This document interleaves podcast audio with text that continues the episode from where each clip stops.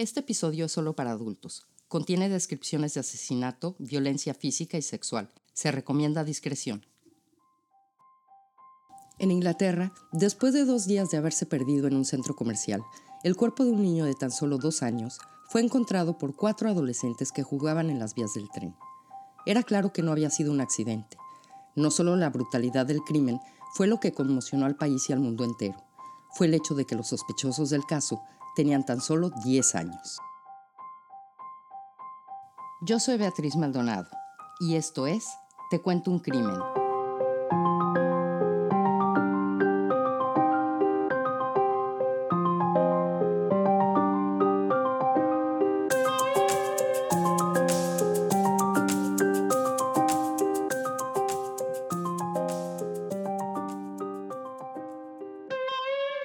Hola, hola, ¿cómo están? Pues agárrense, porque este crimen sí está intenso. A mí la verdad me impresionó muchísimo cuando oí hace ya varios años del caso y haciendo la investigación para el episodio sí hubo detalles que sí me dejaron sin dormir. Pero bueno, mejor les cuento. En 1993, la familia Bolger vivía en un pueblo que se llama Kirby, que está en el condado de Merseyside en Liverpool, Inglaterra. La familia Bolger está compuesta de Denise, Ralph y su hijo de dos años, James. Era una familia común y corriente de clase media. El 12 de febrero, después de desayunar, Ralph se prepara para ir a la nueva casa del hermano de Denise para ayudarle con una mudanza. Denise le pide a Ralph que se lleve a James para darse un tiempo para ella y poder descansar. Ralph le dice que prefiere que ella se quede con James porque él y Paul, que es el hermano de Denise, iban a trabajar con herramientas, a mover muebles y le daba miedo que James se fuera a lastimar. Así que James se queda con Denise. Denise decide ir al centro comercial que se llama The Strand. Este centro comercial queda a unas 6 millas de distancia de su casa.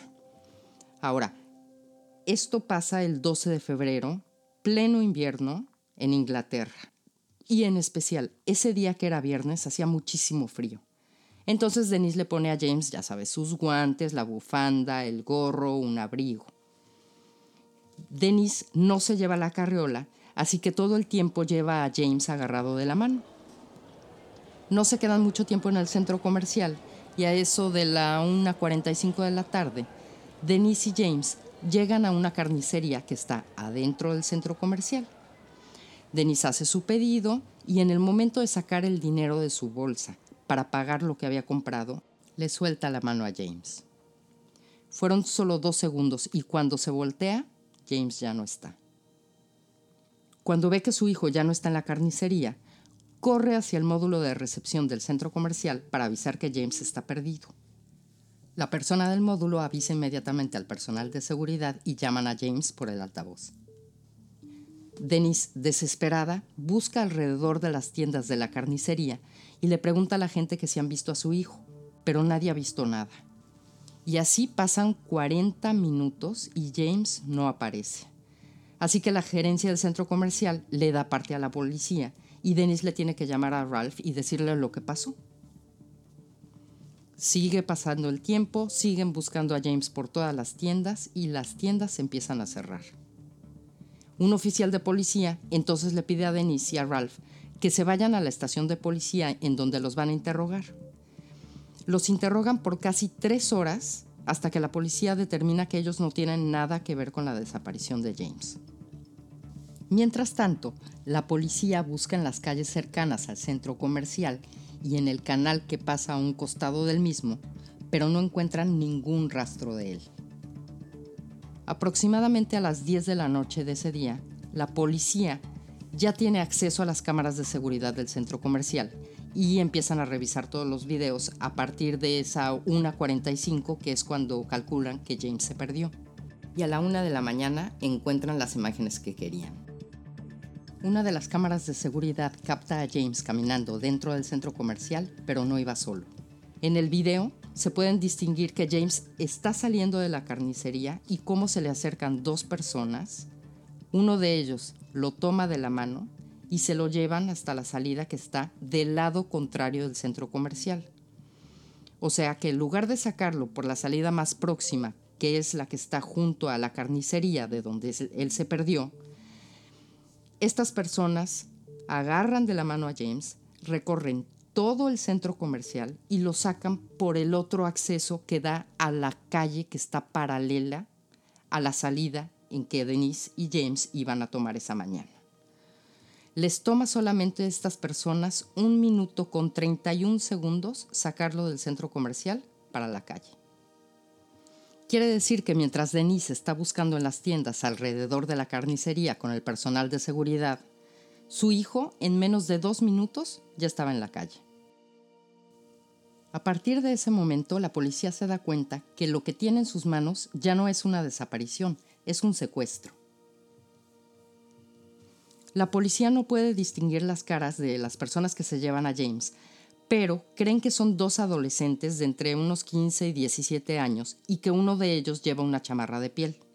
Ahora, hay que acordarse que esto pasó hace casi 30 años y las cámaras de seguridad de esa época pues no tienen la misma resolución que tenemos en las cámaras de ahora. Pasa toda la noche sin noticias del niño y a la mañana siguiente, Denise y Ralph dan una conferencia de prensa pidiendo que quien se haya llevado a James por favor lo regrese y que no van a levantar ninguna denuncia, que lo único que quieren es tener a James de vuelta en su casa sano y salvo. Pasan el video de James saliendo del centro comercial con estas dos personas por todos los medios de comunicación y le piden al público que se comuniquen si reconocen alguna de las personas en el video. Denise está preocupada porque por un lado le ayuda mucho que todos los medios de comunicación están sacando la noticia de la desaparición de su hijo, junto con las fotos de los videos donde aparece James caminando con estas dos personas. Pero por otro lado, le preocupa que al ver que la noticia ya la tomaron los medios a nivel nacional, los jóvenes se asusten y no sepan cómo regresarle a James.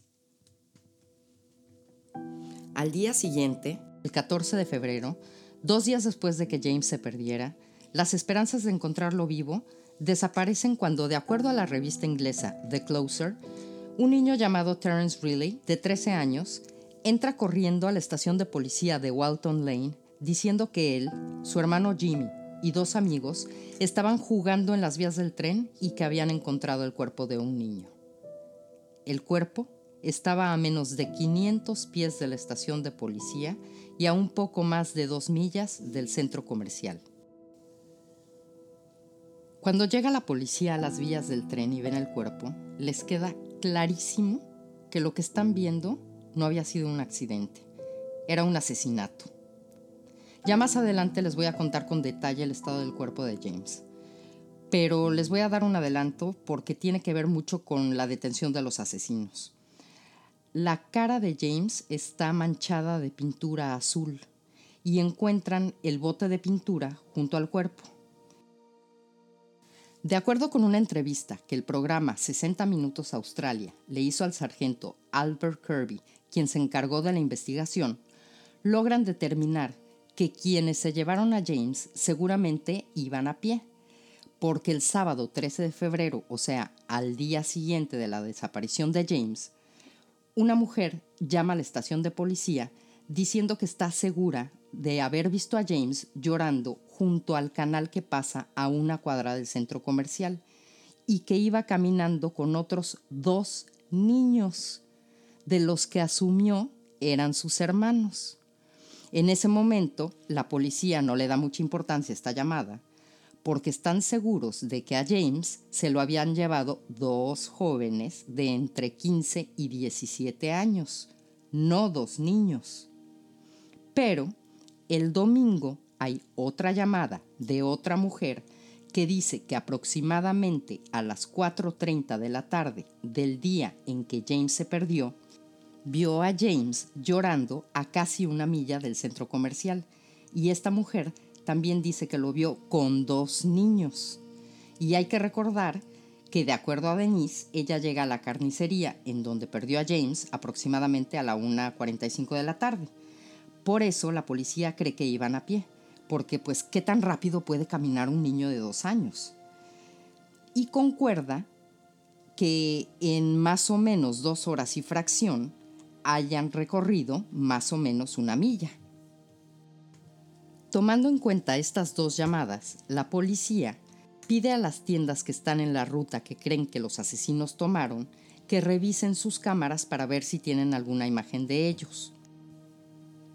El dueño de una tienda que tiene cámaras que apuntan hacia el estacionamiento de su local las revisa y ve a James y a otras dos personas caminando junto a una barda que está enfrente de su tienda. Y otra vez, las imágenes no son claras, pues es 1993 y no se les puede ver las caras. Pero se le ocurre a la policía medir la barda y tomarla como referencia para calcular la estatura de las dos personas que están con James. Y se dan cuenta de que estas personas miden aproximadamente 5 pies, que es la estatura aproximada de un niño. Una persona llama a la policía y dice haber estado el viernes 12 de febrero en casa de unos amigos de la familia y que uno de los hijos de esta familia había llegado vestido con una chamarra de piel todo sucio y con pintura azul en la chamarra. La policía no había dado ninguna información de cómo habían encontrado el cuerpo de James. El nombre del niño era John Venables, de 10 años, estudiante de una escuela cercana que se llamaba St. Mary's. La policía llama a la escuela y le pregunta a la directora si Venables había estado en la escuela ese viernes. La directora les dice que no, que se había ido de pinta con un compañero del mismo grado que se llama Robert Thompson. Y casualmente, Robert Thompson vive muy cerca de donde encontraron el cuerpo de James. Tanto Robert Thompson como John Venables venían de familias disfuncionales. Robert Thompson nació el 23 de agosto de 1982 en Liverpool, Inglaterra. Su padre había abandonado a la familia desde que Robert era apenas un bebé, lo que provocó que su madre se deprimiera y recurriera al alcohol e incluso intentara suicidarse. En cuanto a John Venables, él también nació en Liverpool unos días antes que Robert, el 13 de agosto de 1982, y sus padres también estaban separados aunque el padre de John Venables todavía estaba presente en la vida de John, y se sabía que su madre era muy dura con el niño. El jueves 18 de febrero, la policía va a casa de John Venables a arrestarlo, y al mismo tiempo, otra unidad es despachada para arrestar a Robert Thompson en su casa. Los niños son llevados a diferentes estaciones de policía para ser interrogados. Y ahora imagínense, una sala de interrogación en donde solamente hay una mesa, encima de la mesa una grabadora, de un lado de esa mesa hay una silla en donde se va a sentar el detective que va a interrogar a los presuntos asesinos. Del otro lado de la mesa, dos sillas, una para uno de los niños, la otra silla es para uno de los padres de los niños, que en este caso los dos niños llevaron a sus mamás y nada más. Y se va sentando aquel niño de 10 años y le cuelgan los pies, porque miden 5 pies y no alcanzan los pies a tocar el suelo. Imagínate como investigador lo difícil que ha de ser saber que estás interrogando a un niño de 10 años, pero que ese niño de 10 años está ahí porque parece que mató a un bebé de 2 años. Les voy a poner en nuestra página de internet tecuentouncrimen.com las fotografías de John Venables y de Robert Thompson para que vean lo normal que se ven estos niños. John Venables en especial me llamó muchísimo la atención porque el niño tiene cara de angelito que no rompe un plato y se ve más chiquito de lo que realmente es. Parece que tiene como 6-7 años. Y si cualquiera de nosotros lo vemos en la calle, nunca nos imaginaríamos que un niño así sea capaz de cometer un asesinato. Y Robert Thompson, lo mismo. Él sí se ve de 10 años, pero nunca te imaginarías que hiciera lo que hizo. Y es que ¿quién se va a imaginar que un niño sea capaz de matar a un bebé? El niño que sea. Pero bueno, seguimos. Phil Roberts, que condujo el interrogatorio de Robert Thompson, dijo en varias revistas que Robert casi de inmediato confesó haber estado en el centro comercial con John Venables que habían estado jugando toda la mañana y que una vez que estaban en el centro comercial vieron a James Bolger saliendo solo de la carnicería y que había sido John Venables quien lo tomara de la mano para que de inmediato los dos niños lo sacaran del lugar. Por su parte, John Venables negaba que él hubiera estado en el centro comercial, pero al ser confrontado por Jim Fitzsimmons, que es quien lo interroga, finalmente admite haber estado ahí pero él sigue negando haber visto y mucho menos haber tomado de la mano y llevarse a ningún niño. Después de tres interrogatorios, los niños por fin admiten haber matado a James Bolger, pero se echan la culpa el uno al otro. De acuerdo con una entrevista hecha a Fitzsimmons en el mismo programa de 60 Minutos Australia que ya les había comentado, cuando Susan Venables, que es la mamá de John, le dice a su hijo que no importa lo que haya hecho, que ella y su papá lo van a seguir queriendo, John finalmente admite haber cometido el asesinato. Yo fui el de la idea de llevarnos a James, pero Robert fue el de la idea de matarlo. Hasta la fecha, nadie sabe realmente cuál fue exactamente la participación de cada niño, porque durante los tres interrogatorios y durante el juicio, Robert Thompson y John Venables siguieron echándose la culpa el uno al otro. El 20 de febrero de 1993, Robert Thompson y John Venables son acusados formalmente por el secuestro y asesinato de James Bolger, y son las personas más jóvenes en ser juzgadas por asesinato en más de 100 años en la historia de Inglaterra. El juicio comienza el 1 de noviembre de 1993. Denise Bolger no atiende al juicio pero se presenta en la corte el 24 de noviembre, que es el día del veredicto. John Venables y Robert Thompson son encontrados culpables de secuestro y asesinato. Semanas después, la corte anuncia la sentencia. Ocho años en un lugar seguro para niños. No pasaron ni un solo día en detención juvenil y mucho menos en la cárcel. Robert Thompson cumple su condena en Manchester y John Venables en Merseyside. De acuerdo con la confesión de los culpables y las pruebas que la policía encontró durante la investigación, esto fue lo que pasó. Después de haber estado toda la mañana robando en las tiendas del centro comercial artículos como dulces, baterías y un bote de pintura azul, John y Robert ven a James salir de la carnicería e inmediatamente se le acercan. Le piden que los acompañe. John lo toma de la mano y lo sacan del centro comercial. Caminan hacia el canal que está ubicado a una cuadra del centro comercial del Strand y lo tratan de persuadir para que se agache a ver el agua, para empujarlo y que caiga al canal. Pero James no lo hace. Esto hace que Robert se enfurezca, lo levanta y lo azota en el pavimento. James se abre la cabeza y comienza a sangrar. Al no saber qué hacer con James, que para ese momento ya está llorando, los niños tratan de esconder la herida de la cabeza, bajándole el gorro para cubrirla, y comienzan a caminar alejándose del centro comercial hacia las vías del tren. Aquí voy a tomar una pausa para decirles que lo que viene es súper gráfico. Voy a describir la manera en que James Bolger fue asesinado. Así que si no quieren oír esto, pueden adelantarse al minuto 20 con 14 segundos y todavía van a poder entender qué fue lo que pasó. Una vez que llegan a las vías del tren, John Venables vierte sobre la cara de James la pintura azul que había robado. Los niños comienzan a arrojarle ladrillos a James, que cae al suelo en donde siguen el asalto. James se trata de parar Robert Thompson le grita que se quede en el suelo mientras le patea la cara. Uno de los niños toma un pedazo de metal y comienza a golpear a James en la cabeza. Para ese momento, James queda inmóvil. Lo colocan sobre las vías del tren y le aplastan la cabeza con escombros, con la esperanza de que un tren lo atropelle y su muerte parezca ser un accidente.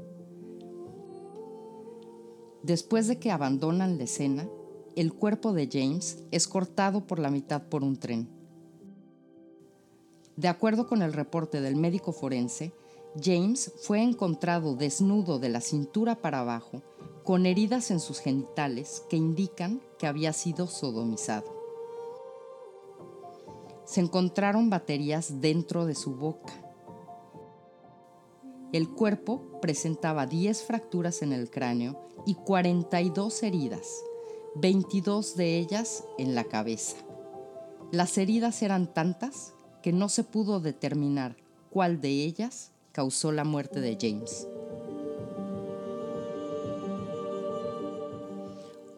Otra parte de lo terrible de todo esto Aparte de la manera en que James Bolger murió y la edad de los asesinos, es que en el juicio se presentaron 38 testigos.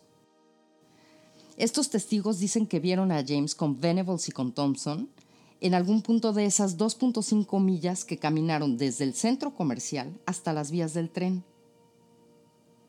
Nadie dijo nada. Nadie hizo nada. Casi todos los testigos pensaron que estaban viendo a tres hermanos caminando por la calle. Hubo inclusive un par de testigos que notaron que James estaba sangrando de la cabeza y uno de ellos declaró que John Venables y Robert Thompson les dijo que era su hermano, que se había caído jugando y que lo estaban llevando a su casa para que su mamá lo curara. El otro testigo declaró que los niños le dijeron que el niño se había perdido y que lo estaban llevando a la estación de policía. El testigo dijo que tenía un perro al que no le gustaban los extraños, así que por eso no los acompañó a la estación, por miedo a que el perro los fuera a morder. O sea que hubo más de 30 oportunidades en esas 2.5 millas de que alguien pudiera salvar a James y nadie hizo nada porque pues tú estás viendo a tres niños caminar por la calle y nunca te imaginas que uno de ellos va a estar en peligro. ¿Quién se va a imaginar que dos niños de 10 años están secuestrando a un niño de dos años? No te pasa por la cabeza. El 22 de junio del 2001, Robert Thompson y John Venables son liberados con libertad condicional y el gobierno les otorga nuevas identidades y anonimato de por vida. Ya pasaron 21 años desde que están libres, así que me puse a investigar qué ha pasado con ellos y con los Bolger. Denise y Ralph tienen un hijo 10 meses después del asesinato de James, pero menos de un año más tarde se divorcian. Denise se vuelve a casar en 1998 y tiene otros dos hijos. Encontré un artículo que publicó The Crime Investigation UK que dice que Robert Thompson no ha roto su libertad condicional y que no ha tenido ningún problema con la ley. Y que en el 2004, Denise, que ahora se apellida Ferguson, logra localizar a Thompson, pero que siente tanto odio hacia él que prefiere no confrontarlo. Ralph Bolger también se vuelve a casar y tiene tres hijas. Ha luchado todos estos años por hacer públicas las nuevas identidades de Thompson y de Venables, porque dice que son un peligro para la sociedad, pero la Corte rechaza la petición. Y por cierto, publicar fotos de cómo se ven ahora Thompson o Venables, sus direcciones, cualquier tipo de información de sus nuevas identidades está penado por la Corte inglesa con dos años de cárcel y una multa que no se especifica la cantidad en los documentos emitidos por el gobierno inglés. Ralph y Denise han escrito libros acerca del asesinato de James. Ralph en el 2013 escribió un libro que se llama My James, y Denise escribió uno en el 2018 que se llama I Let Him Go. El 23 de julio del 2010, Venables fue sentenciado a tres años de cárcel con su nueva identidad por posesión de 57 fotografías de abuso infantil y la distribución de siete de ellas. Cuando sale de la cárcel esta vez, le vuelven a dar otra nueva identidad. Después, en el 2017, lo vuelven a arrestar cuando descubren en su computadora más de mil fotografías clasificadas como material pornográfico. En septiembre del 2020 le niegan la libertad condicional y le dan dos años más en la cárcel. Venables ha cambiado de identidad cuatro veces y de acuerdo con el periódico Daily Mail, cada identidad le cuesta a los contribuyentes 65 mil libras, que son aproximadamente 79 mil dólares. ¿Y se acuerdan de los niños que descubrieron el cuerpo de James? Eran Terence Riley, de 13 años, y su hermano Jimmy, con dos amigos. Terence fue encarcelado en el 2009 y fue condenado a 12 años por tráfico de drogas en Holanda.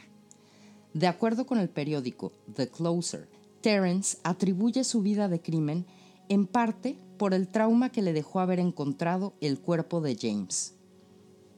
Y por último, desde 1993, Jimmy Reilly, hermano de Terence, y otro de los cuatro niños que encontraron el cuerpo de James Bolger, ha sido declarado culpable de 47 delitos que van desde robo hasta tráfico de drogas. Ahora, tanto John Venables como Robert Thompson venían de familias disfuncionales que no les prestaban mucha atención cuando eran niños. Pero yo me pregunto, ¿por qué llegaron al extremo de torturar y matar a otro ser humano cuando hay otros niños que vienen de entornos mucho peores a los de estos niños y que nunca han cometido ningún crimen? y por qué John Venables sigue cometiendo crímenes y Robert Thompson no. Me interesa mucho saber sus opiniones. Me pueden dejar sus comentarios en Facebook o en Instagram. Nos encuentran como Te Cuento un Crimen Podcast y no se olviden de seguirnos y darnos un like. Y tal vez juntos podremos estar un poco más cerca de descifrar qué es lo que lleva a una persona a convertirse en un asesino. Muchísimas gracias por escuchar este primer episodio. Espero que les haya gustado y si les gustó, pues nos vemos la próxima semana con un nuevo episodio de Te cuento un crimen. Que tengan un feliz 2023.